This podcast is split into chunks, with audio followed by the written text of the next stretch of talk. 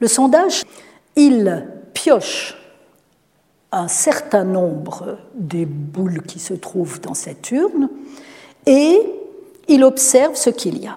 Donc, on a un sac, on a une main aveugle qui va dedans. Il faut évidemment pas que cette main regarde dans le sac, c'est comme au loto toujours, et puis soit influencée pour tout d'un coup piocher le 7 plutôt que le 6 ou une boule rouge plutôt qu'une boule noire. Ensuite, on sort cette boule, on note quelle est sa couleur et on continue. Là, j'ai souvent une question à poser, c'est dire, admettons que vous avez un sac avec 100 boules de couleurs, on va dire de deux couleurs, rouge et noir. Combien de boules faut-il tirer pour savoir approximativement, sérieusement, la proportion de rouge et de noir qu'il y a dedans? Alors des gens me disent 100, euh, c'est vrai, tant qu'on n'a pas tiré la centième, on n'est pas sûr à l'unité près, mais la probabilité, c'est pas ça. Vous êtes d'accord que s'il n'y a qu'une boule rouge et 99 boules noires, je vais avoir peu de chances de tirer. Au bout de 10 tirages, j'aurai sans doute toujours pas ma boule rouge. On a estimé qu'à partir de 30, on obtenait une indication d'une proportion pas trop mauvaise. 30 seulement. 30. Et vous êtes bien d'accord, vous avez vos 100 boules, au bout de 30, s'il y a un tiers de boules rouges, je vous promets que vous aurez sorti entre un quart et 40% de boules rouges. Promis. Évidemment, au plus vous allez continuer à tirer jusqu'à la dernière, au plus ce résultat va s'affiner. Et il y a quelque chose que souvent les gens ne comprennent pas, c'est que ces 30 qui sont déjà un échantillon suffisant pour donner une indication, c'est indépendant du nombre de boules qu'il y a dans le sac. Vous pouvez avoir un million de boules dans votre sac, vous pouvez avoir que 100 boules dans votre sac, 30 vont être, va être un échantillon suffisant. Alors, pour ça, il faut évidemment quelque chose. Il ne faut pas que toutes les boules rouges soient au fond du sac. Il faut réellement qu'on ait touillé, pour parler vaudois, ce sac de telle façon, coup de sac, on dit au loto, coup de sac, il faut touiller, de façon à ce que la chance que les rouges et les noirs arrivent dans ma main est en mesure de la proportion qu'ils représentent. Donc, il faut que cet échantillon que je tire soit représentatif. Représentatif, ça veut dire qu'il représente en petit la même structure que mon sac en grand. Jusque-là, je suis sûre que vous avez tout compris. À cette histoire de sac de boules rouges et de boules noires s'ajoute une histoire de soupe et de petites cuillères. Je ne me moque pas de vous, hein, du tout, du tout, du tout, du tout. Les gens se disent toujours, quand ils ne sont pas d'accord en général avec un sondage, mais même quand ils sont d'accord, Ouais, vous avez interrogé 1000 personnes, qu'est-ce que vous voulez faire avec 1000 personnes? Ah, ah pour nous, c'est un échantillon raisonnablement important, voire tout à fait suffisant. Et ils nous disent, mais vous vous rendez compte, on est 8 millions, même si on enlève euh, les bébés euh, qui n'ont pas encore d'opinion, euh, qu'est-ce que vous voulez faire avec 1000 sur 8 millions? Vous, vous êtes ridicule. Ah bon? Et ensuite, ils remarquent et en plus, pourquoi vous en interrogez 1000 Aux États-Unis, les sondages, ils sont aussi sur 1000, et puis en France, ils sont aussi sur 1000. Les États-Unis sont 100 fois plus de population, et puis les Français sont 10 fois plus. Pourquoi c'est 1000 tout le temps? C'est quoi ce chiffre de 1000 C'est juste ce que vous arrivez à faire, vous les sondeurs?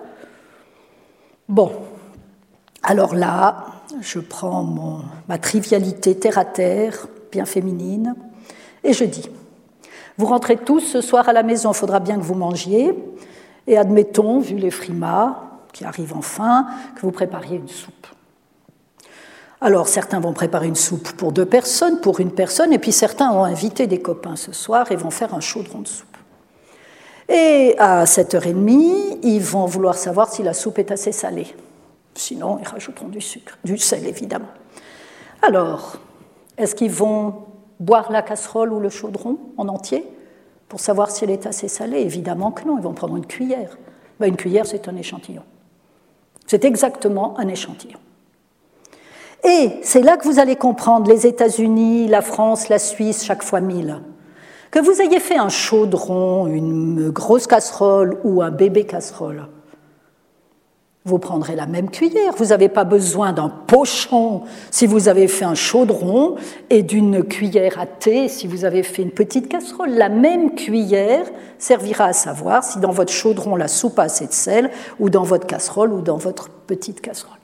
Donc, vous avez maintenant compris ce qu'est un échantillon. Un échantillon, c'est une cuillerée de soupe. Le problème, le problème, c'est que si vous avez mis le sel, qu'il est descendu, vous avez plus cuit la soupe, elle n'a pas bouillonné, ce sel s'est mal mélangé, il est tout au fond de la casserole, en tout cas le liquide salé qui a pris, euh, qui s'est chargé du sel est au fond, que vous goûtez dessus, vous ne saurez pas si elle est assez salée, puisque le sel est resté au fond. Vous aurez donc pris une cuillerée non représentative de l'univers. L'univers, c'est votre casserole. Donc, l'univers statistique, c'est votre casserole, la cuillère, c'est l'échantillon, et si vous voulez savoir si la soupe est salée, vous devez la remuer. De la même façon qu'on remue le sac avec les boules rouges et les boules noires, de manière à pouvoir se dire qu'on a un échantillon représentatif. Voilà mon histoire de petite cuillère qui permet de savoir ce que l'on euh, pour pourquoi on a des, euh, euh, des échantillons similaires dans des, quand on veut observer un, euh, un univers de taille différente. Cette représentativité en Suisse, elle est compliquée par une histoire qui s'appelle Trois régions linguistiques, trois petites cuillères. Je suis fâchée j'avais un joli petit dessin, puis il n'est pas venu. Tant pis effectivement, quand on fait un sondage d'opinion ou de comportement ou une étude sociologique importante, il est très important en Suisse, dont vous connaissez la structure et le fédéralisme, de savoir ce que pensent les romans, ce que pensent les alémaniques et ce que pensent les tessinois. Alors, oublions deux minutes les tessinois. C'est un problème, les tessinois. On va voir pourquoi. Mais les alémaniques et les romans aussi, c'est un problème, parce que les mots n'ont pas le même sens, même quand ils se ressemblent, comme concept et concept, ça ne veut pas dire la même chose. Les romans ont une autre façon de penser parce qu'ils ont une autre langue, et c'est normal, on s'entend très bien. Pour autant, on fait surtout d'excellentes équipes de recherche, puisqu'on a des qualités différentes. Et donc, on doit pouvoir observer de façon similaire les romans et les alémaniques. C'est pour ça qu'en Suisse, on a souvent des échantillons de 1000 personnes composés de 500 romans et 500 alémaniques.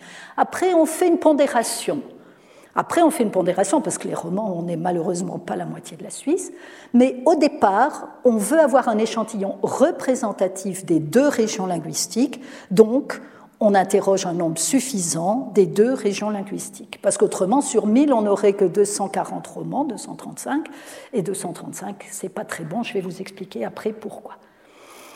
Euh, oui, je vous disais que, les, romans et les alémaniques n'ont pas euh, euh, euh, la même façon de réfléchir. Là, je vous ai mis deux exemples simplement parce qu'ils sont drôles. Vous savez, 54% des romans qui sont préoccupés par les questions de retraite contre 25% des alémaniques.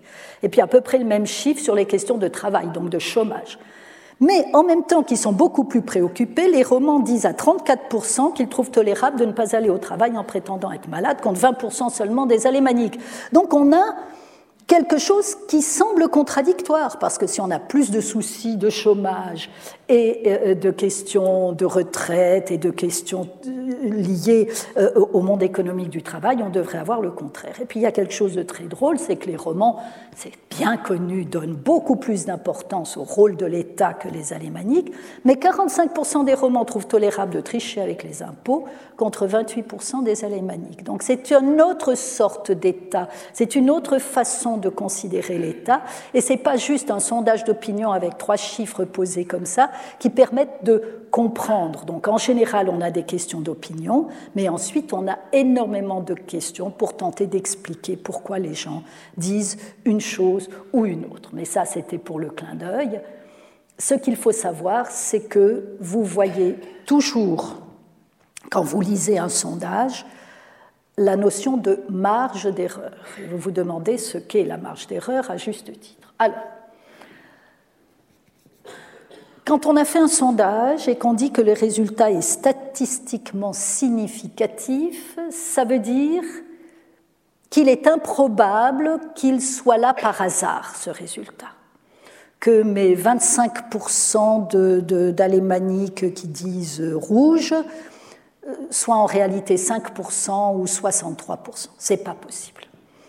La marge d'erreur, c'est une estimation de où serait ce résultat de 25 si je recommençais le sondage, si je le faisais une deuxième fois et une troisième fois.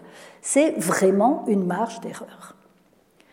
Ça veut dire en clair que si vous lisez le sondage donne 60% euh, de gens qui veulent voter oui à je ne sais quoi. Marge d'erreur 3%, ça veut dire que ce 60% de gens qui, disent voter oui pourrait être 57 moins 3 et pourrait être 63 plus 3. C'est une marge autour du résultat de plus ou moins 3%. Et ça, c'est une marge d'erreur, c'est toujours lié au calcul des probabilités. Et je vous ai mis un tableau, si celui-là, il n'a pas sauté. Oui, où vous voyez, en fonction du nombre de personnes interrogées, la taille de l'échantillon, quelle est la marge d'erreur? Vous voyez que si j'interroge 50 personnes, j'ai une marge d'erreur de plus ou moins 14%. C'est beaucoup 14%, hein. on ne se contente pas de marge d'erreur pareille quand on fait des sondages. À 100 personnes, c'est 10%. À 200 personnes, c'est 7. Vous voyez, ce n'est pas 5, ça diminue pas de moitié parce que l'échantillon augmente du double. À 300, c'est 5,5. À 500, c'est 4,5. À 1000, c'est 3. Donc ce qu'on voit, cette marge d'erreur, elle est, basée sur la loi de Bernoulli, qui est une loi tout à fait euh, officielle, qui dit que quand le nombre de tirages augmente, la fréquence empirique d'un événement se stabilise autour d'une valeur. À l'extrême, si vous faites de l'exhaustif, évidemment, elle va se stabiliser sur. Mais elle va ascender au fur et à mesure que vous tirez vers la vérité du recensement. Hein. Donc, au plus votre échantillon est petit, on le comprend aisément, au plus la chance que j'ai tiré ma boule rouge dans mon sac euh, euh, est faible. Il n'y a qu'une boule rouge, j'ai pratiquement aucune chance de la trouver. Euh, au contraire, au plus j'augmente la taille de l'échantillon, au plus cette chance de l'obtenir va euh, augmenter. Alors, ce que vous voyez ici, c'est que vous avez beau augmenter l'échantillon, la marge d'erreur ne diminue pas dans la même proportion. Or, dans un sondage, qui coûte cher, c'est l'échantillon. Au plus vous interrogez le gens, au plus ça vous coûte cher. Donc, on a trouvé avec nos clients dans tous les pays du monde une espèce de cote que je trouve bien taillée, qui est une espèce de rapport qualité-prix de combien on veut bien se contenter comme marge d'erreur. Et 3% semble à tout le monde quelque chose d'acceptable. Nous verrons en fin de discussion que euh, dans certains cas, ça reste quand même euh, trop grand. Je vous parlais du Tessin. Le Tessin est la marge d'erreur de la Suisse. Les Tessinois ont horreur quand je dis ça, mais c'est malheureusement vrai. Si vous lisez des sondages, vous verrez qu'il n'y a jamais le Tessin dedans. On vous dit les romans pensent ça, on vous dit même des fois les Zurichois pensent ça, ou la Suisse orientale pense ça, on vous dit les, les, les, romans pensent ça, mais on ne vous dit pas les Tessinois pensent ça, ou en tout cas c'est très rare, ces sondages-là sont très rares. On en fait, nous, chaque année, un sondage qui s'appelle SOFIA, où on sur-échantillonne le Tessin pour pouvoir donner les opinions du Tessin. Évidemment, parce que comme le Tessin, c'est justement 4,25% de la Suisse, si vous prenez un échantillon de 1000, eh ben, le Tessin sera la marge d'erreur. Vous aurez interrogé 42,5 euh, pardon, 43 personnes, ou 42, peu importe, et vous ne pourrez rien dire de ces 42. Vous avez vu la marge d'erreur qu'on a sur 42. Elle est énorme, elle est plus ou moins 13. Ça ne veut plus rien dire. Donc on est d'accord qu'en Suisse, Zonderfall fédéraliste, si vous voulez réellement dire que pense le Tessin, que pense la Suisse romande et que pense la Suisse alémanique, vous devez dans chaque région faire un échantillon suffisant pour appliquer une marge d'erreur suffisamment réduite. Bon, comment ça se passe pour faire un échantillon? Maintenant, je vous ai donné ces mesures-là. Pour faire un échantillon, il y a plusieurs méthodes. Des gens nous reprochent parfois d'utiliser celle-ci. Euh, c'est pas vrai. On ne, on ne, harcèle personne. Euh, encore que là, ce serait des jolies dames en décolleté, que voulez-vous? On inverserait un peu les choses, mais non, c'est pas comme ça que ça se passe. C'est pas. On, ne harcèle pas les gens pour les faire parler. On utilise des vraies méthodes. Je vous ai parlé de l'échantillon. Alors comment on fait un échantillon? C'est simple. L'échantillon, on le tire de façon aléatoire dans les numéros de téléphone de Suisse. Je vous en ai parlé tout à l'heure. Avec l'ennui, on a beaucoup d'ennuis avec les échantillons à l'heure actuelle, les instituts de sondage tous, dans le monde entier. Je reviens à mes boules rouges et mes boules noires, qui sont la base statistique des sondages.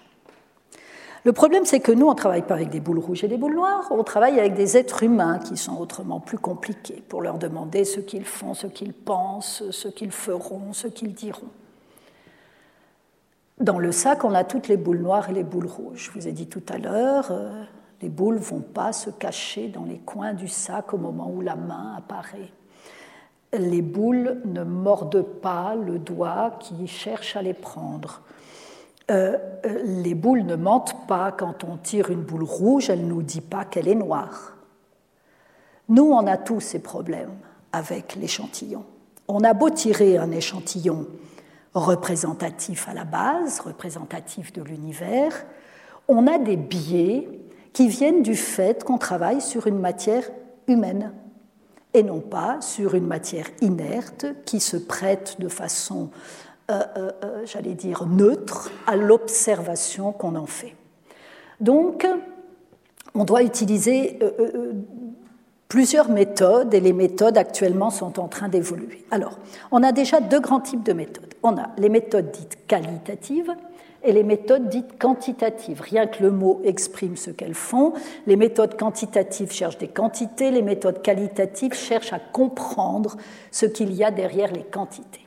Si je veux faire un sondage, pas un sondage, mais une étude qualitative, je vais prendre 12 personnes, pas forcément représentatives celles-ci. Je vais les choisir pour des raisons spécifiques, je vais les réunir autour d'une table et je vais avec des techniques qui viennent de la psychologie d'ailleurs, je vais euh, tenter de les faire discuter autour d'un sujet. Ou bien je peux les prendre individuellement et parler pendant une heure, une heure et demie avec elles de manière à obtenir une pensée structurée que je serai capable d'analyser après. Ça, c'est pour comprendre le dessous des cartes. Si je veux juste mesurer les cartes, alors je fais du quantitatif, je fais de l'échantillon. On fait des études sur 30 000 personnes. Des études très sérieuses, en général pour la statistique nationale, qui a besoin de chiffres solides pour connaître le nombre de personnes au chômage, le panier de la ménagère, euh, euh, euh, la façon dont les prix sont structurés en Suisse, la structure des entreprises ou la structure de la population. Et là, les échantillons sont lourds, c'est vraiment du quantitatif. On utilise pour faire ça le face-à-face. Le face-à-face, c'est simple, questionnaire papier ou ordinateur, mais j'ai la personne en face de moi. Je l'ai recrutée et je lui parle. Et je déroule le questionnaire qui est soit sur du papier, soit sur un, laptop. Je peux faire du téléphonique, je vous en ai parlé tout à l'heure. Il a beaucoup d'avantages. Il a des inconvénients maintenant liés à deux phénomènes. Un, tous les vendeurs euh, de soupe euh, nous ont cassé le travail en harcelant les gens et en prétendant c'est pour un sondage. Alors maintenant, quand on dit c'est pour un sondage, les gens ne croient plus. Ils pensent qu'on va leur vendre euh, je ne sais quel produit.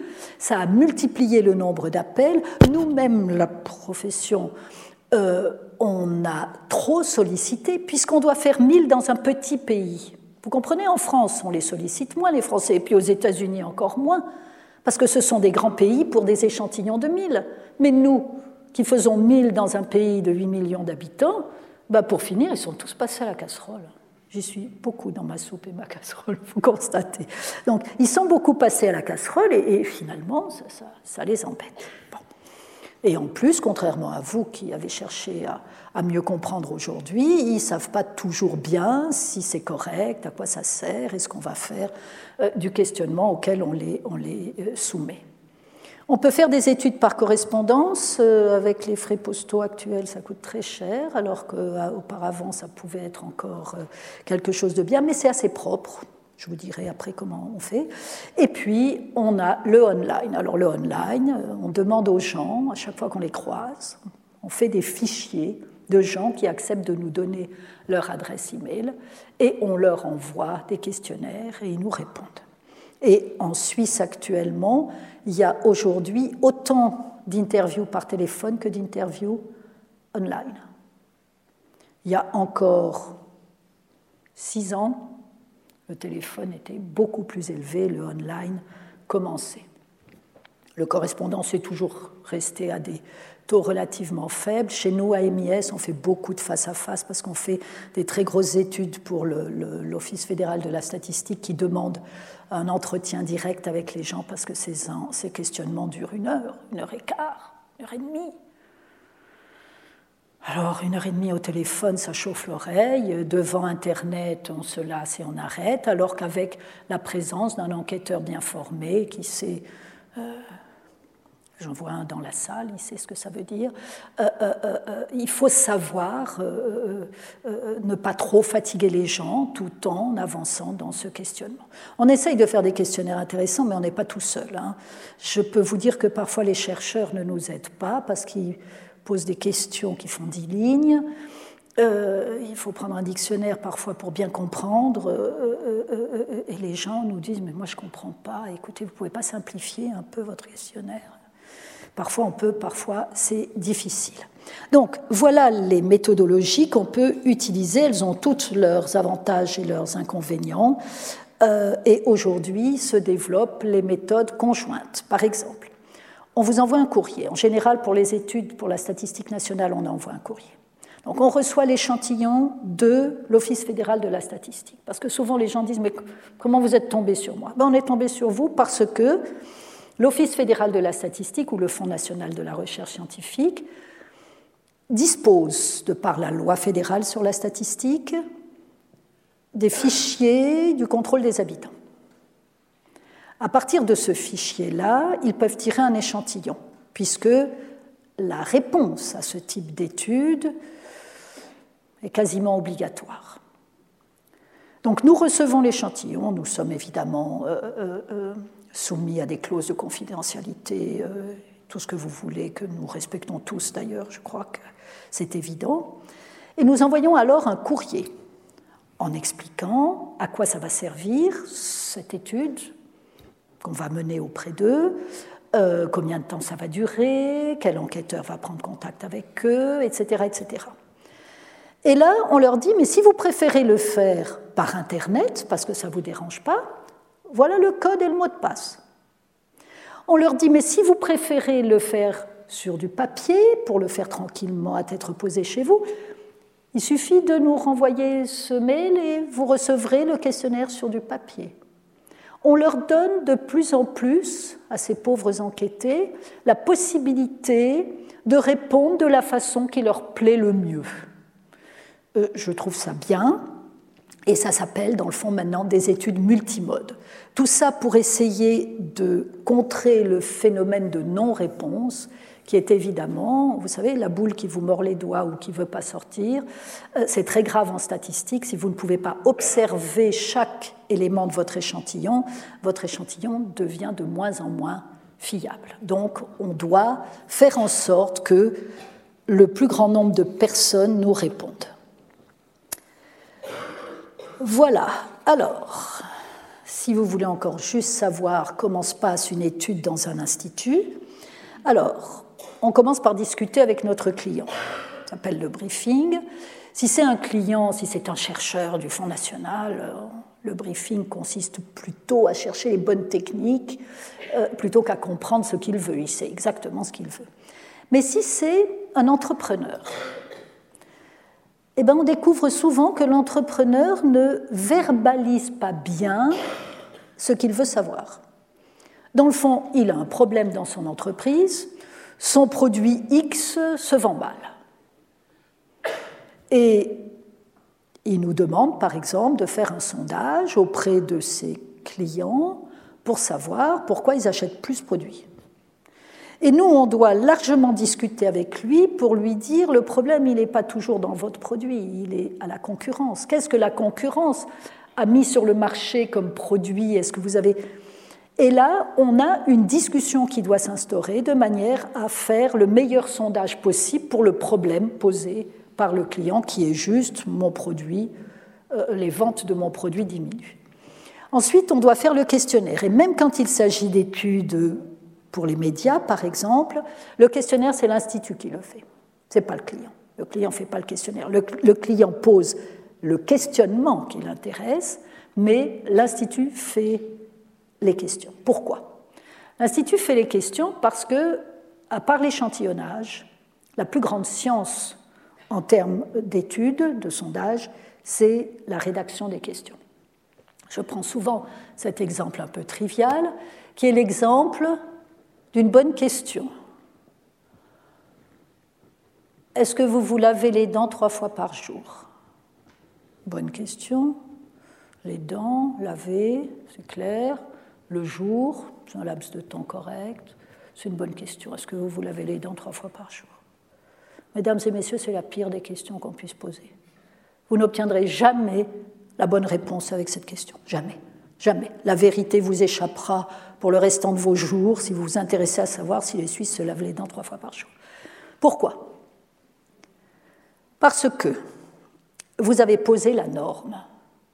Vous avez laissé entendre à votre sondé que la norme, c'est de se laver les dents trois fois par jour. Imaginez qu'il se les lave une fois par semaine. Qu'est-ce qu'il fait avec cette question? D'accord, vous vous mettez à sa place. Il se lave les dents une fois par semaine et vous lui demandez est-ce que vous vous lavez les dents trois fois par jour? Non. Non, mais vous n'en savez pas plus. Vous ne savez pas si c'est une fois ou si c'est par semaine ou si c'est une fois par jour. Une meilleure question serait Combien de fois par jour vous lavez-vous les dents? Ah, Commence à être mieux, parce que la personne qui se lave les dents une fois par jour peut le dire, quatre fois par jour peut le dire, et vous commencez à avoir une statistique un peu meilleure. Sauf que vous avez encore donné le jour comme norme, et que mon fameux gaillard qui se brosse les dents une fois par semaine, il est de nouveau coincé dans le jour. Donc, la seule approximativement bonne question à poser si vous voulez savoir cela, c'est à quel rythme vous brossez-vous les dents? Et là, vous avez dit rythme, rythme. Ça peut être lent, la valse peut être à trois temps ou à mille temps.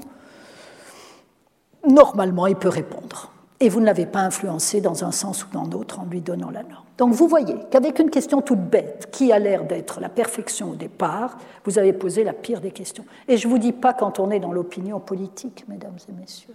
parce que alors là, vous ne représentez pas. Vous ne représentez pas avec quoi viennent les gens qui ont un questionnement comme question. Parce qu'il y en a qui nous amènent des questions, elles sont toutes prêtes, il y a les réponses, il y a tout. Mais c'est faux. C'est tout simplement faux parce que de nouveau, vous ne laissez pas les gens face à leur propre opinion, vous leur imposez d'une certaine façon une opinion, même sans le vouloir, même sans chercher à influencer. Alors quand en plus vous cherchez à influencer, vous voyez ce que ça peut donner. Donc, très important le questionnaire. Et puis ensuite, eh ben ensuite, il faut le programmer sur l'ordinateur ou il faut l'imprimer, etc.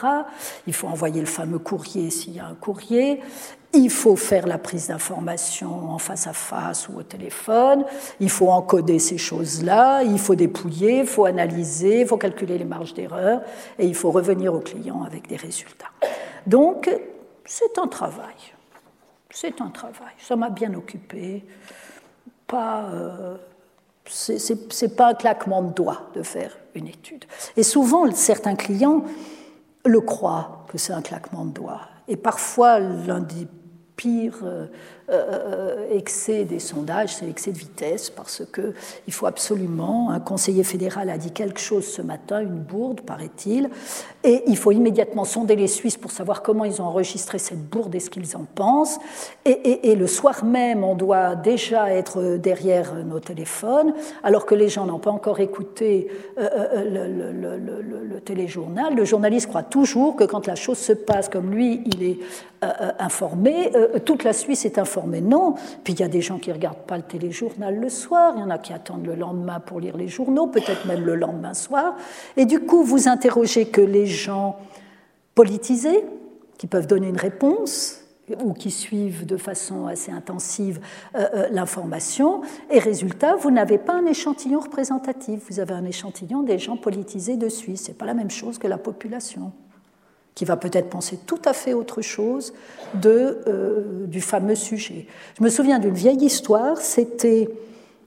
Quel conseiller fédéral? C'était Colère à l'époque, je ne sais plus. C'était au moment des fonds des errances, grave histoire, et euh, à la fin de, l'aventure, il avait proposé un fonds de solidarité, d'abord destiné aux, personnes juives rescapées de la, de la Shoah ou dont la famille euh, euh, euh, avait subi ces atrocités, et aussi pour la misère en Suisse et dans le monde.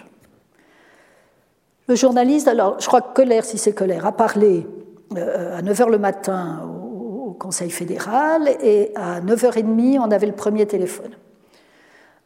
il faut sonder ça tout de suite, on veut sortir, c'était un mercredi ou un jeudi, on veut sortir vendredi ou samedi, parce que oh, sinon, euh, c'est les dominicaux qui vont nous brûler la politesse. Bon.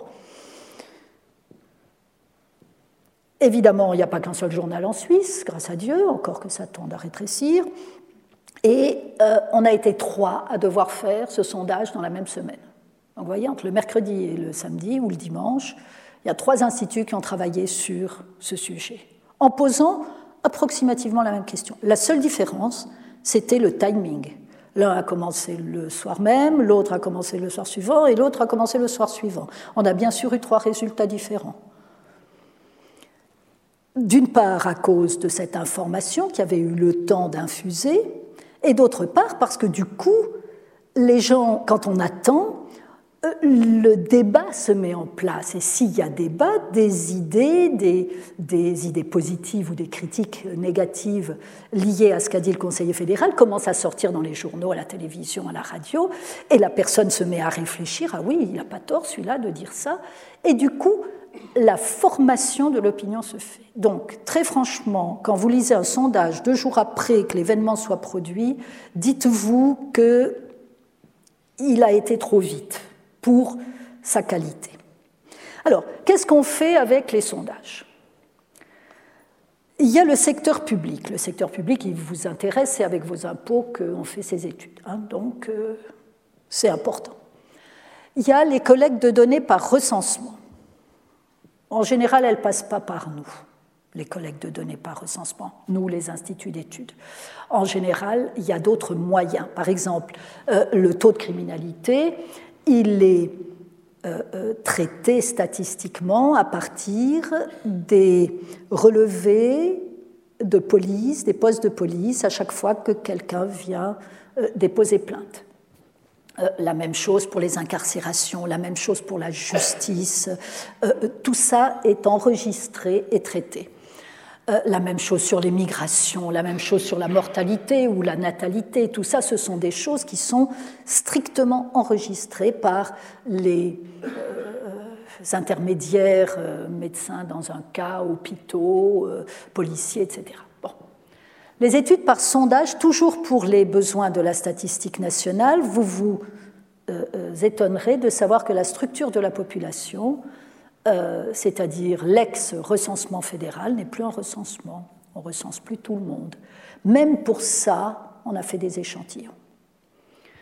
Ça a été la grande révolution il y a environ dix ans. Euh, le panier de la ménagère, c'est un exemple typique de sondage. Le taux de demandeurs d'emploi, exemple typique de sondage, l'étude dite Saké, c'est 40 000 ou 60 000 personnes par an qui sont interrogées pour suivre le marché du travail, la structure des salaires, qui vote pour qui, pourquoi, ces quelques études qui sont faites après les grands scrutins. Ça, c'est le secteur public. Les entreprises privées, je vous ai donné un exemple tout à l'heure, c'est plutôt euh, qui est mon client par rapport au client euh, euh, qui préfère la concurrence. Est-ce qu'il est satisfait de mes produits? Qu'est-ce qu'il aimerait de mieux? Quelles sont ses attentes? Est-ce qu'il m'est fidèle ou infidèle? Est-ce que j'ai comme ça un cœur de gens qui n'aiment que moi, comme moi avec le frigor euh, euh, Voilà. Euh, ou bien a-t-il vu ma publicité? Quand on sait combien coûte la publicité, il est évidemment extrêmement important pour les entreprises de savoir si cette publicité a été vue, si elle a été comprise. Elle n'est pas toujours comprise. Il y a des fois des publicités tellement alambiquées pour faire original qu'on ne sait plus ce qu'ils veulent dire. Euh, on se dit que c'est l'agence de publicité qui s'est fait plaisir, mais que le client, lui, euh, il n'a pas vu le retour sur investissement. Euh, donc ça, c'est les entreprises. Maintenant, qui commande les sondages? Si on regarde, si je vous demandais la part de du chiffre d'affaires des, sondeurs en fonction des grands secteurs, je suis sûre que vous ne donneriez pas celle que je vais vous montrer. Euh, pour une raison simple. Alors, euh, la première ligne, c'est simple. 31%, c'est les produits de consommation et, la grande distribution. C'est normal. Hein. Dans la mesure où je n'ai plus un contact aussi direct qu'avant avec mon client quand j'étais épicier au coin de la rue, je pouvais demander est-ce que vous appréciez mes tomates ou est-ce que vous voulez que je les achète ailleurs pour mieux vous contenter? Maintenant, vous ne le voyez plus, votre client. Vous ne le voyez plus, ni quand vous êtes le producteur, puisque c'est un distributeur qui voit le client, ni le distributeur dans les grands circuits de distribution. Vous voyez le magasinier qui charge les gondoles, mais vous ne voyez plus celui qui prend les décisions. Donc ils ont besoin de sondage. Deuxième, vous vous en êtes peut-être douté avec ce que je vous ai dit avant, c'est les administrations, l'Office fédéral de la statistique, les entreprises publiques, les associations, tout, ce qui est institutionnel, on va dire.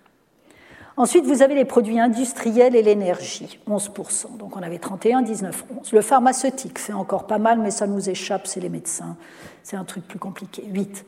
Banque et assurance, 7. C'est pas beaucoup, vous êtes d'accord? Information, télécommunication, transport 6, médias 5. 5. Tout le monde croit, tout le monde croit que les médias pèsent un poids énorme dans les instituts d'études de marché. Mais c'est rien pour nous. Les gens disent souvent Ah oui, mais vous leur faites des prix pour pouvoir avoir leur. Euh, non, non, c'est un client comme un autre. C'est un client comme un autre vous me pardonnerez de dire, il est même un peu casse-gueule. Parce que comme après, si on a fait une intention de vote, après euh, il y a le vote et que le résultat n'est pas toujours le même, euh, ben vous êtes dans une mauvaise galère, vous voyez. Et quand le client qui vous a commandé le sondage, c'est-à-dire le média, qui est lui-même dans cette même mauvaise galère, puisqu'il a fait un gros titre comme quoi euh, ça passait ou ça passait pas, peu importe, ah, du coup il vous met la tête sous l'eau, c'est la faute du sondeur, bien entendu, euh, ce pas les études qu'on préfère. Moi, j'aime 100 fois mieux travailler pour l'Office fédéral de la statistique que travailler pour euh, la télévision euh, suisse romande. Bon. ou, suisse allemande, ou suisse Voilà. Alors, on va en parler de ces sondages. Il faut que je regarde l'heure. Très bien. Un quart d'heure? Alors, j'ai besoin d'un quart d'heure. Alors, on va parler de ces sondages pour les médias et la politique. Je vais aller un peu plus vite. Pour les médias, il y a deux types de sondages. Ce 5% de part de marché dans notre panier de sondeurs, il est fait pour 4,5% de la première ligne, les études d'audience. Les études d'audience, c'est compliqué. C'est compliqué. Il faut savoir ce que les gens ont lu. Mais il faut le savoir précisément. Il faut le savoir tous les jours, parce qu'aujourd'hui vous avez lu 24 heures, mais demain vous ne le lirez peut-être pas, mais vous le relirez peut-être après-demain et après-après-demain, mais peut-être que pendant une semaine vous ne le lirez pas parce que vous êtes parti en vacances ou parce qu'il ne se passe rien, etc., etc., etc. Donc on a des études très compliquées sur des gros échantillons qui coûtent très cher, et elles sont importantes, ces études, parce qu'elles déterminent le lectorat ou l'audience du média, et donc la pub, et donc les gros sous. Et donc, ces études sont très sérieusement faites. Franchement, ça vaut l'Office fédéral de la statistique côté euh, sérieux de la prise d'information et de l'analyse. Et puis, il y a les études sur les thèmes d'opinion, sans lien direct avec une votation ou en lien direct avec une votation ou un scrutin pour tenter de donner le résultat avant l'échéance électorale. Et ces sondages pour les rédactions sont les seuls sondages qui sont publiés en somme. Oui, l'Office fédéral publie ces résultats, mais on voit plus que c'est un sondage. Ils disent le panier de la ménagère a augmenté, on a changé, on a euh, euh, euh, remplacé le kit 4 par le. Hein. Ils vous donnent des informations techniques, mais vous voyez pas qu'il y a un sondage là derrière. Et pourtant, c'est un sondage. Hein. Donc, vous voyez que les sondages dans les médias et vous vous dites, ça c'est les sondages. Eh bien non, je viens de vous le dire, c'est 1% de notre chiffre d'affaires. En France, ça doit être plus. Les Français sont devenus fous avec les sondages, mais on va en reparler. Euh, et le but, le but, c'est soit d'informer sur les opinions du public, ils en font de moins en moins, il faut dire qu'ils ont de moins en moins d'argent, à cerner les opinions, ou bien alors à anticiper les votes et les élections, et ça, ça se fait encore.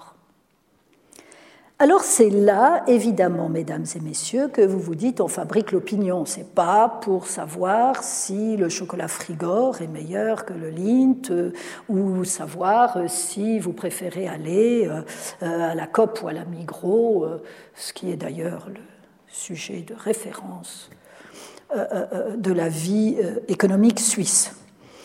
C'est au niveau des médias qu'on parle de fabrication de l'opinion. Cette fabrication de l'opinion, ça fait une éternité qu'on en parle, des articles comme ça, l'opinion publique au pouvoir, il y en a depuis des années, ça préoccupe et ça occupe beaucoup nos sociologues. En France, on ne fait qu'en parler, on en parle depuis 50 ans, et il n'y a jamais eu autant de sondages en France, il n'y a jamais eu autant de journaux qui publiaient des sondages. Donc on se triture les méninges, mais ça n'a aucun effet sur le résultat, c'est-à-dire le poids exercé par les sondages sur l'opinion publique. Je dis en France, euh, je crois qu'aux États-Unis, il y en a eu 2000 pour les dernières élections présidentielles. 2000 sondages. Je vous laisse et, l'immense majorité à but de publication, bien sûr. Bon, donc euh, euh, ça fait longtemps qu'on parle des sondages et ça fait longtemps que les sondages continuent d'exister parce que, dans le fond, les médias en ont besoin. Ils en ont besoin parce qu'autrement, comment expliquer ça? Ils ne pourraient réellement euh, faire le buzz, c'est leur métier de faire le buzz, on ne peut pas le leur reprocher, ils ne pourraient réellement faire le buzz qu'après le résultat. Alors que là, ils le font tout le long. Un sondage a dit ceci, un sondage a dit cela, ils baissent dans les sondages, ils montent dans les sondages, ah tiens, un nouveau apparaît.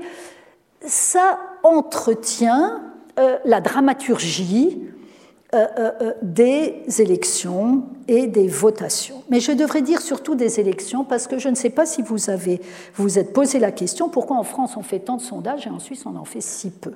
Parce qu'honnêtement en Suisse vous vous n'êtes pas surchargé de sondages. Il y en a deux avant ou trois euh, baromètres avant des élections euh, euh, fédérales. Il n'y en a pratiquement pas pour des, des élections cantonales. Et il y en a deux vagues avant chaque scrutin. Il y a trois scrutins par an. Vous voyez, vous en êtes à dix au maximum par an. C'est rien.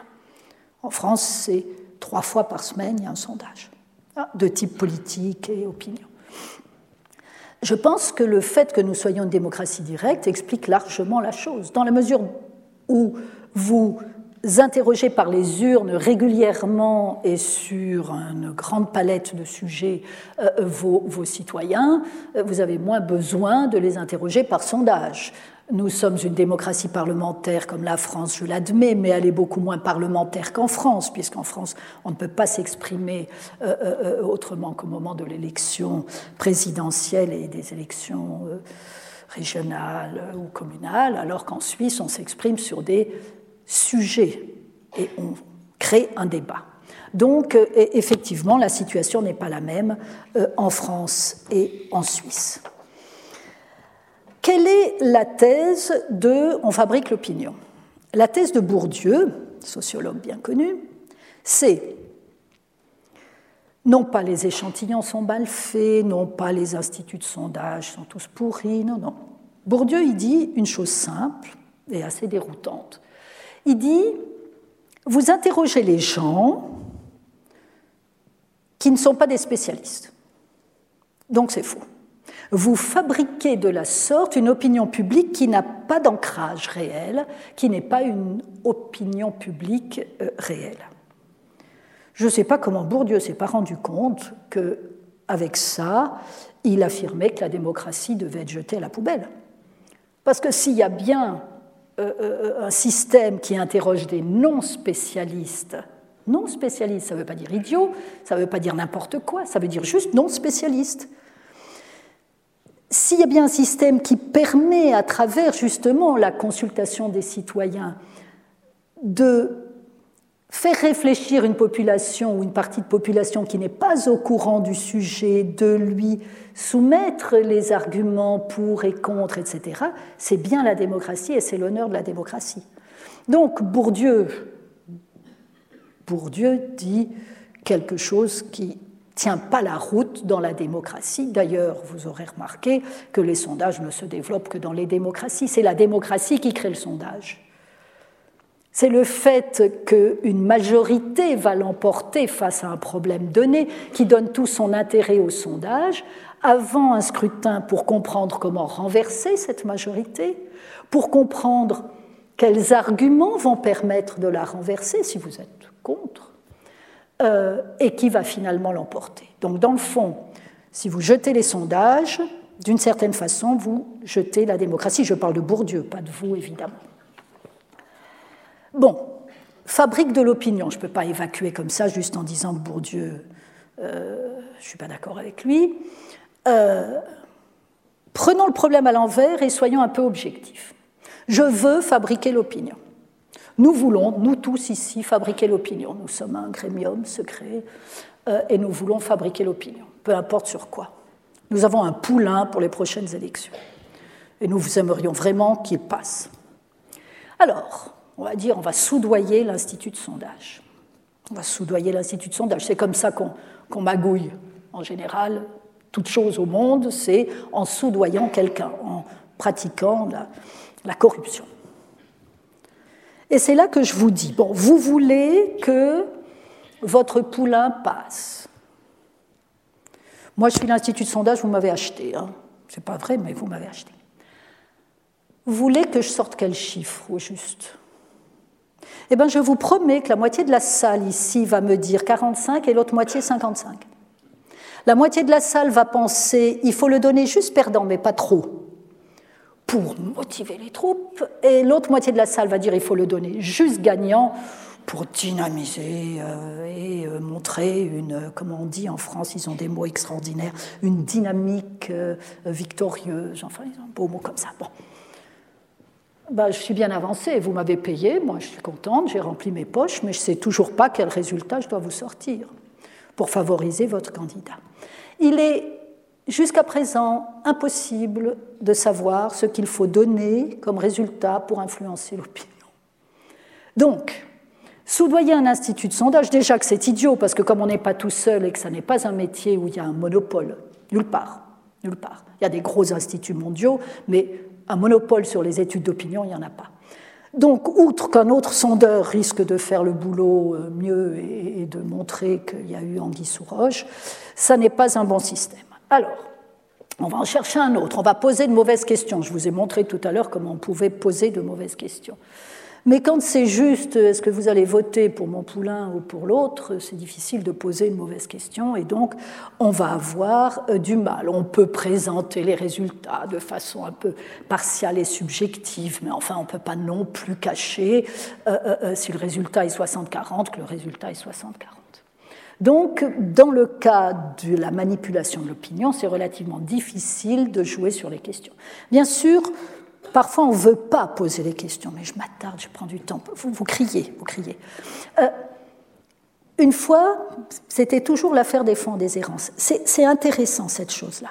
Le journaliste vient chez nous, et nous dit je veux faire un truc là pour savoir comment les Suisses réagissent à cette affaire des fonds des errances euh, euh, et ce qu'ils pensent de la façon dont les Américains gèrent ce dossier.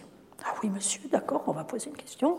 On discute un peu de ce qu'il cherche et je lui fabrique une question qui était, en gros, hein, c'est pas mot à mot, est-ce que dans cette affaire, vous pensez que les Américains défendent les intérêts des euh, survivants euh, euh, juif de la Shoah, ou est-ce que vous pensez qu'il euh, déclare une guerre économique à la Suisse? À peu près ce qu'avait dit Jean-Pascal de la Murat et son ambassadeur, M. Yagmetti. Et il ne voulait pas que je donne la deuxième proposition. Et pourquoi il ne voulait pas que je donne la deuxième proposition qui était l'opposé de l'autre? Les gens avaient encore la possibilité de dire ni l'un ni l'autre, de dire autre, de dire je ne sais quoi. Bon, de dire je ne sais pas. Parce qu'il ne voulait pas ce résultat. Et il savait qu'il allait venir. D'ailleurs, il est venu à 80%. C'est pas un scoop, c'est vieux comme le monde. Bon, si vous ne proposez pas aux gens l'alternative possible, en tout cas, vous aurez un résultat beaucoup moins fort si on se contente de dire est-ce que vous pensez que dans cette situation, les Américains défendent euh, euh, les intérêts euh, des survivants de la Shoah? C'est difficile de répondre non. Oui, en partie, oui, un peu, oui, peut-être. Si vous leur proposez une autre interprétation qui courait les rues à l'époque, bah, ils vont vous la donner s'ils la partagent. Et du coup, vous avez vraiment l'opinion des Suisses. Les Américains sont en train de nous déclarer la guerre, de pomper du sous dans notre poche. Je ne vous dis pas ce que je pense moi de cette affaire, mais je dis que ne pas poser les questions, parce qu'on craint le résultat qu'on ne veut pas publier, c'est embêtant, parce qu'ensuite faire une manchette, 80% des Suisses, dans ce contexte-là, hein, je vous rappelle, 80% des Suisses pensent que les Américains sont en train de, voler des sous dans notre poche, c'était assez politiquement incorrect. Alors, comment fabriquer encore l'opinion? Eh bien, en influençant la démocratie, en surmultipliant les sondages. Mais là, j'aimerais vous dire, et j'arrive vers la fin, les sondages n'influencent pas les gens. Les sondages les informent, les amusent, les exaspèrent, euh, tout ce que vous voulez, mais ils ne les influencent pas. Je vous ai dit tout à l'heure, quand vous me répondez 45% sur mon poulain ou 55%, vous aurez toujours une marge de 2% de gens qui veulent courir à l'appel de la victoire ou qui veulent au contraire euh, transformer l'échec en victoire. Ils s'équilibrent à peu près.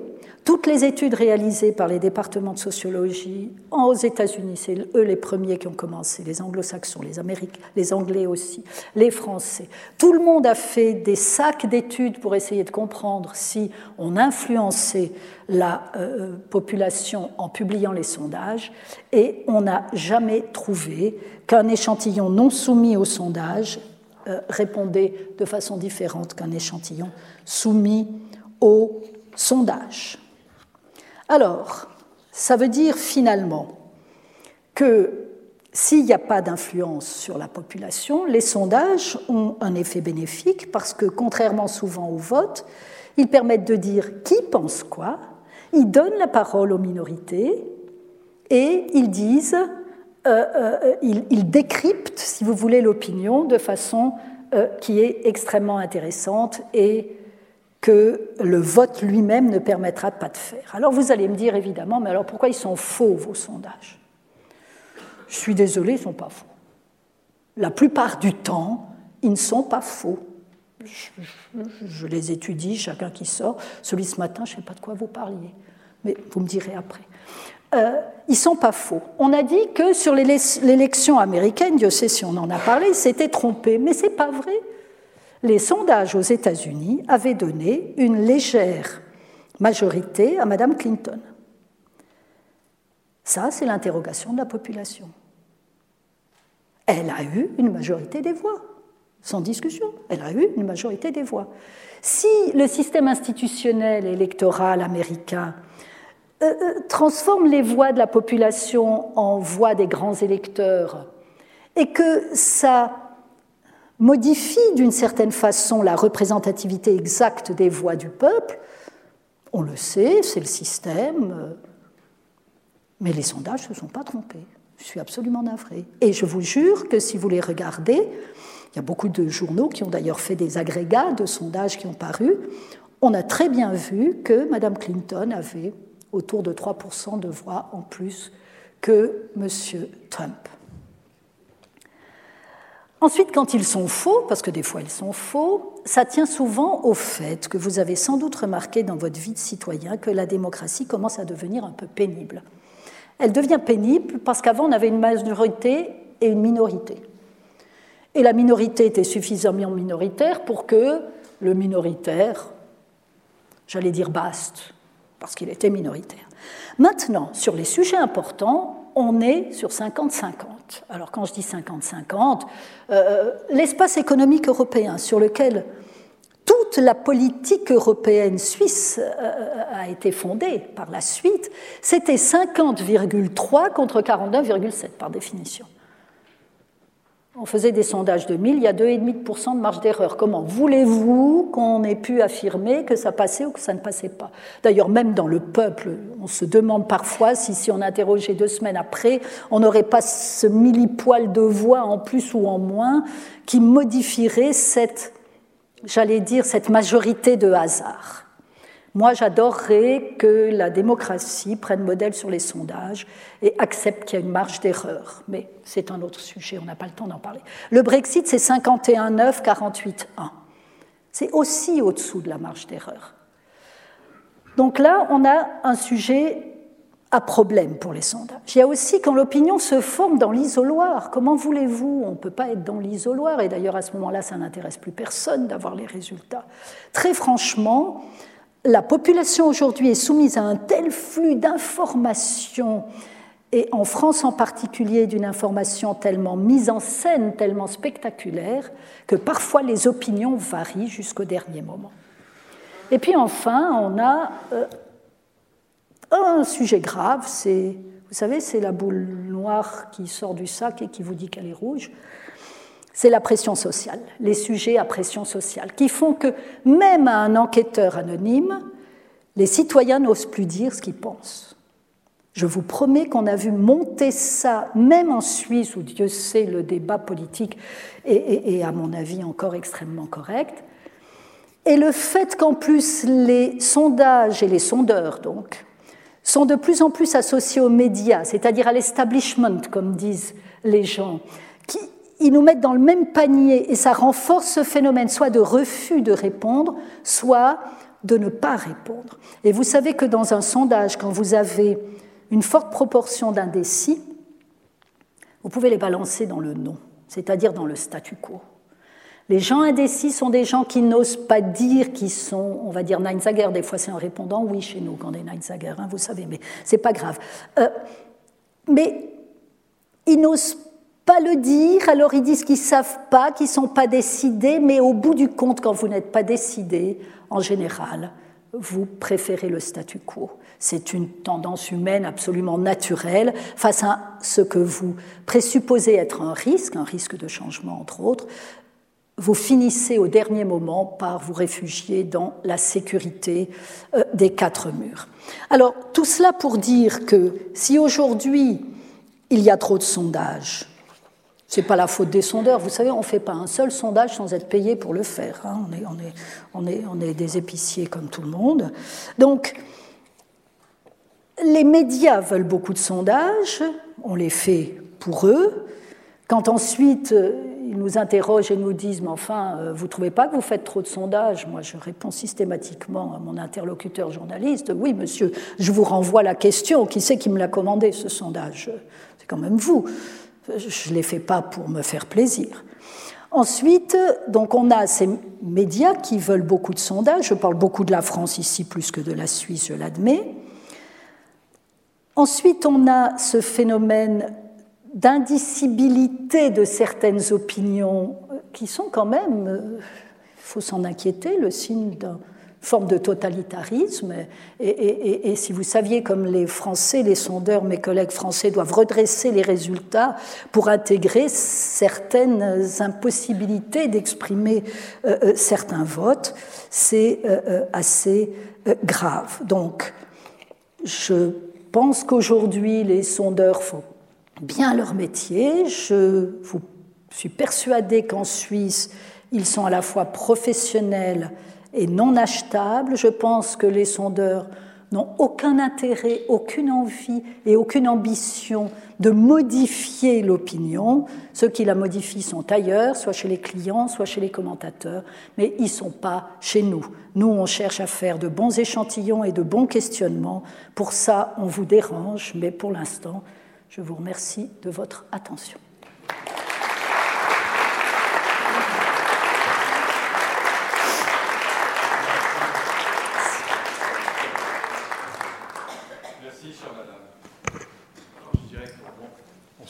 Tout, mais on sait beaucoup de choses déjà.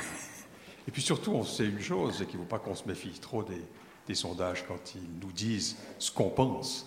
Il faut peut-être qu'on s'autocritique pour savoir, au fond, si ce qu'on pense, on l'a clairement énoncé ou pas. Voilà, c'est une autre question. Euh, on en arrive à quelques questions, mesdames et messieurs. Est-ce que qui souhaite s'occuper Voilà.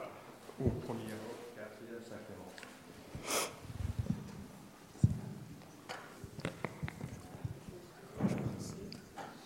Merci beaucoup, Madame, euh, pour toutes les informations que vous nous avez apportées. Si vous permettez, j'aurais deux questions euh, par rapport au début de, votre présentation. Euh, vous avez mentionné s'il y a une seule boule rouge dans le sac, si on en tire 30, on en aura très, très, très probablement 30 noires. Combien est-ce qu'il faut de boules rouges dans le sac pour que la première boule rouge apparaisse dans l'échantillon de 30 ben, Au plus vous approchez de 50-50, au plus vous aurez vite votre boule rouge ou votre boule noire. Au plus la répartition est, équilibrée, au plus euh, elle va apparaître rapidement. Et je vous promets qu'avec 30 sur un sac de n'importe quelle taille bien remué, au bout de 10, ben, vous le faites, vous le faites quand vous jouez à pile ou face, vous le faites dans, dans, la vie quotidienne, on passe notre temps à faire des probabilités. Donc effectivement, au plus la chose est rare, au plus vous devez tendre. Vous voyez, s'il y a un seul, euh, un seul individu avec un œil violet et un œil vert en Suisse et que je me mets à vouloir le détecter, je vais chercher une aiguille dans une meule de foin, c'est le cas de le dire. Alors que si je cherche eh ben, un migros ou un cop, je les aurai très vite. Et si vous permettez la deuxième question, euh, c'est à propos de l'échantillonnage. Vous avez parlé de 1000 personnes interrogées. Si vous en avez 150 qui, pour finir, euh, répondent pas ou sont pas là, sont inatteignables, est-ce que vous avez le droit de rajouter 150 ou bien est-ce que vous devez vous contenter d'un échantillon de 850 ou vous m'embarrassez, monsieur, parce que vous m'obligez à vous parler de quelque chose dont je ne vous ai pas parlé, c'est la notion d'échantillonnage random ou d'échantillonnage quota. Si je fais un échantillonnage random, c'est-à-dire que j'ai un échantillon et je dois interroger tout le monde et je ne remplace pas. C'est-à-dire que pour faire 1000, on m'en donne 1500 ou 1200 ou 1100 selon ce qu'on attend de moi, mais je ne remplace pas. Et au bout, j'aurai 922 interrogés. Les gens se demandent pourquoi 922. Ben voilà, parce qu'on a fait un échantillonnage random. Euh, si j'ai le temps, je vous expliquerai. Quota, c'est plus simple. Quota, c'est plus simple, mais c'est moins puriste en termes statistiques vous vous efforcez d'avoir dans votre échantillon de 1000 le résultat de la statistique nationale. Alors s'il y a 49% d'hommes et 51% de femmes, ce qui est la vérité, je dois avoir ça dans mon échantillon. Et tant que je ne l'ai pas, j'interroge des femmes ou des hommes qui me manquent. Je dois avoir des jeunes, des moins jeunes, des personnes âgées. Je dois avoir des gens de formation supérieure, de formation euh, euh, euh, scolaire, etc et je le fabrique, mon échantillon, de manière à ce qu'il corresponde au quota. Et alors là, j'en rajoute jusqu'à ce que j'en ai 1000. 1000 dans les bonnes cases. Merci beaucoup. Une autre question dans la partie supérieure de la salle, tout en haut, tout en haut, hein voilà, voilà, voilà. Chaud. L'échantillon supérieur. Euh, quand je suis interrogé pour des sondages, on commence par me poser la question quel âge avez-vous? Oui. Et j'ai réalisé que si on dépasse euh, environ 70 ans, on nous dit merci beaucoup, au revoir. Euh, ça veut dire que est-ce que cette sélection de l'âge, elle existe aussi peut-être contre le bas, mais j'ai pas pu la tester. Mais contre le haut, oui. est-ce que tout le monde pratique la même chose? Alors, monsieur, c'est pas, pas du tout qu'on n'aime pas les personnes de plus de 70 ans. C'est juste que c'est celle qu'on obtient tout de suite.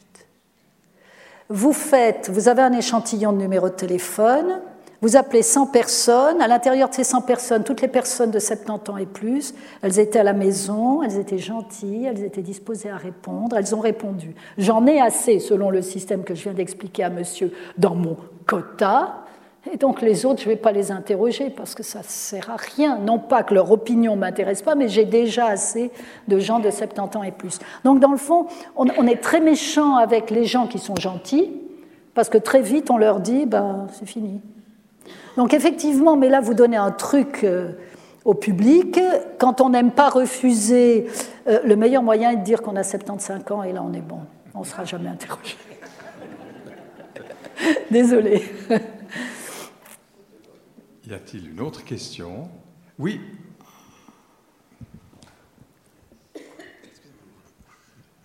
Voilà. Quand vous dites que les sondages ne peuvent pas influencer l'opinion, euh, j'estime qu'il faut un peu nuancer ça. Parce que j'ai un cas d'école qui me revient en mémoire. Les sondages avant la votation sur l'initiative de l'UDC contre l'immigration de masse. Vous vous rappelez que cette initiative a passé avec 50 et quelques poussières de oui. Or, que disait jusqu'à une semaine avant la votation le plus grand institut de sondage de Suisse, GFS, que le oui n'obtiendrait même pas 35%. Alors qu'il y ait une erreur de 3%, je l'admets. Mais 15%, à mon avis, c'est pas une erreur, c'est une manipulation. Et quel était le but? C'était de décourager les partisans de l'initiative d'aller voter pour qu'ils se disent les jeux sont faits. Très bonne question, monsieur. Elle en contient beaucoup. D'abord, je me refuse de parler de mes concurrents. C'était le fameux sondage GFS, et, euh, et voilà. Je me refuse de parler de mes concurrents. Je ne dis pas du tout que GFS a cherché à influencer, ça je ne pourrais pas, mais je ne connais pas les méthodes de GFS. Elles ont suscité énormément de critiques de la part et de la profession euh, et des médias, etc. Et donc, euh, admettons que vous ayez raison. Moi, je vais vous dire, je crois que là, la pression sociale était énorme. Je vous ai donné plusieurs raisons d'être faux. Hein, et vous relevez à juste titre que ce n'était pas de 3% que c'était faux, c'était de 15%. Et c'est là que je vous réponds, je ne parle pas de mes concurrents. Mais on avait toutes les chances d'être faux pour cette votation, toutes les chances d'être faux. On avait la première qui était que le résultat était tellement minime qu'on pouvait basculer en disant ça va passer comme ça ne va pas passer. Deuxièmement, on avait une pression sociale énorme. Les gens qui disaient je vais voter pour ce truc ne disaient pas à voix très haute. Hein. Franchement, ne le disaient pas à voix très haute, même au moment des sondages. On avait un gros taux d'indécis, ce qui est toujours un signe que ça va mal se passer finalement. Et donc, vous vous dites manipulation. Moi, je crois que le sondage, le résultat n'aurait pas été différent. Je vous prends les minarets, puisqu'on est dans ce type de sujet. Hein. Je vous prends les minarets. Les minarets, c'est un exemple extraordinaire que j'ai, que je connais, dont je peux parler parce que c'est mon institut. Il y a eu plein de sondages pour savoir si cette histoire des minarets allait passer à peu près tout le monde disait que ça passait pas. Nous, on n'a pas été mandatés pour faire le sondage, voterez-vous oui, voterez-vous non, mais par contre, 24 heures, je peux citer le, client, vient vers nous et dit, nous, on en a marre de ça va passer, ça va pas passer. Ce qui nous intéresse, c'est de savoir ce que la population suisse ressent vis-à-vis de la communauté musulmane de Suisse. Et ça, ça donnera un éclairage. Et si que ça passe ou que ça passe pas, on pourra dire des choses. Ça m'intéresse moi beaucoup plus que le oui-non des, anticipations de vote. On part dans ce sondage, on pose une bonne trentaine de questions sur la perception qu'ont les Suisses de la communauté musulmane. On pose, est-ce que les jeunes filles à l'école doivent avoir le droit de faire les heures de piscine séparément pour pas être avec les jeunes euh, garçons? On demande si les imams doivent être surveillés, on demande si les mosquées doivent être ouvertes, on demande si on craint les musulmans ou si on les craint pas. Enfin, vous imaginez tout ce qu'on peut poser, c'est un très bon sondage. Et je dis à mon client, on s'amuse? Je vous écoute. Je dis, on va juste leur demander, au milieu de toutes ces questions de toutes sortes, est-ce que vous trouvez que les mosquées en Suisse doivent avoir un minaret? On a eu le résultat de la votation, pile poil. On était les seuls justes, sauf qu'ils ne l'avaient pas sorti en prédiction de vote. Vous voyez ce que je veux dire? Ce n'était pas le but du sondage. Et c'était extraordinaire que quand vous dédramatisez, quand vous arrêtez de dire Allez-vous voter oui ou non à l'initiative de l'UDC On ne devrait jamais dire ça, ni de l'UDC, ni des socialistes, ni du PLR, parce que sinon, tout de suite, vous avez la réaction épidermique de ceux qui sont anti-UDC ou anti-PLR ou anti-socialistes. Vous devez neutraliser de telle façon les questions, les mettre dans un contexte qui amène une question naturelle. Vous la sortez de l'initiative et du champ politique et vous obtenez l'opinion des Suisses. Voilà. J'ai essayé de répondre. Merci. Est-ce qu'il y a encore une question au quatrième rang devant Volontiers, ce sera la dernière.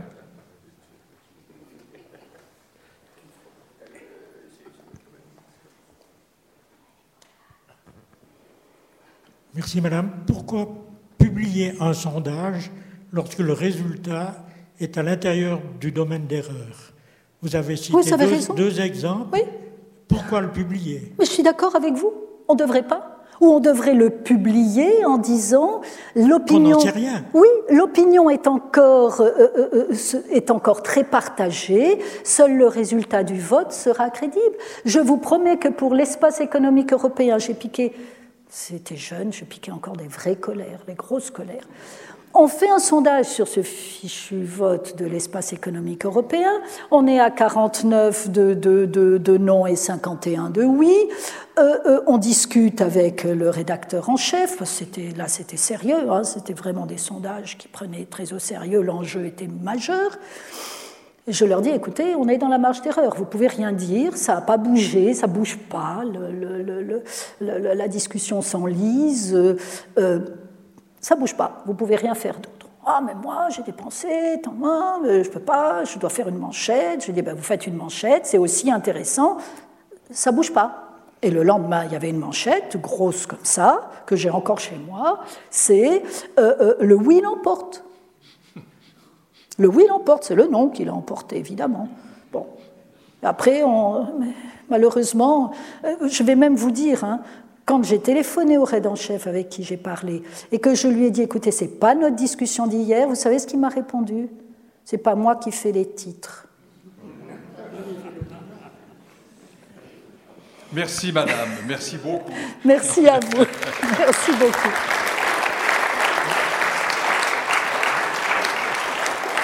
Merci beaucoup de votre attention.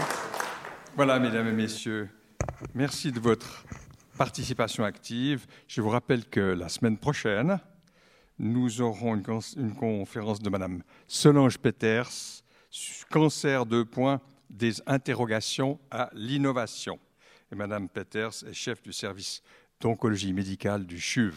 Voilà, vous êtes informés et je vous souhaite une excellente semaine. À la semaine prochaine. Bon retour.